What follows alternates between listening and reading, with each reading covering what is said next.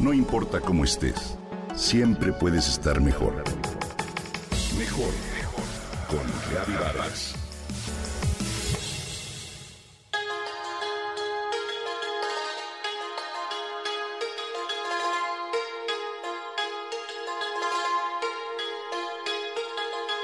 Te voy a contar una historia que sucedió en Japón en la segunda mitad del siglo XV.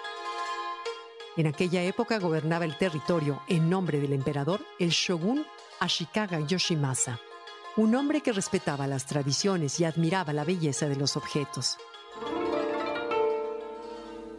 Él fue el primero en mandar construir un salón para la ceremonia del té en su palacio de retiro de Jinkukaku-ji, un lugar que con el paso de los años se convirtió en un templo budista. En este sitio, rodeado de un ambiente de paz y serenidad, Yoshimasa practicaba todos los rituales relacionados con el té y usaba para ello bellísimos objetos de porcelana china.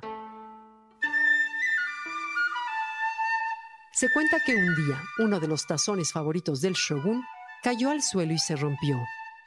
Esto le provocó una gran pena. Con la intención de recuperar ese objeto tan preciado, lo mandó a China para que lo repararan los más hábiles artesanos.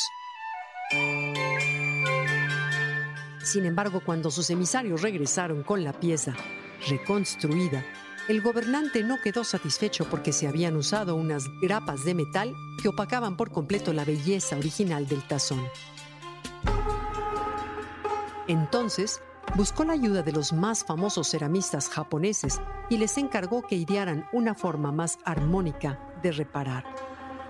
Después de mucho pensarlo, estos hábiles alfareros decidieron pegar los fragmentos con una resina llamada urushi, fabricada con la savia de un árbol, y antes de que se secara, dejaron caer sobre ella un fino polvo de oro.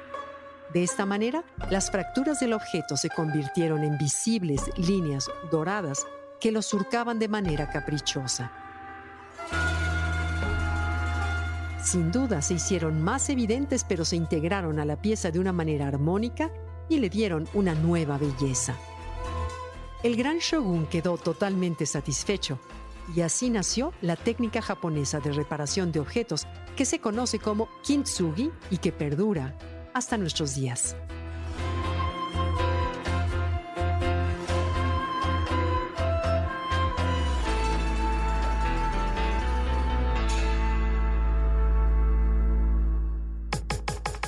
Comenta y comparte a través de Twitter. No importa cómo estés, siempre puedes estar mejor. Mejor, mejor, mejor. Con Gaby Vargas.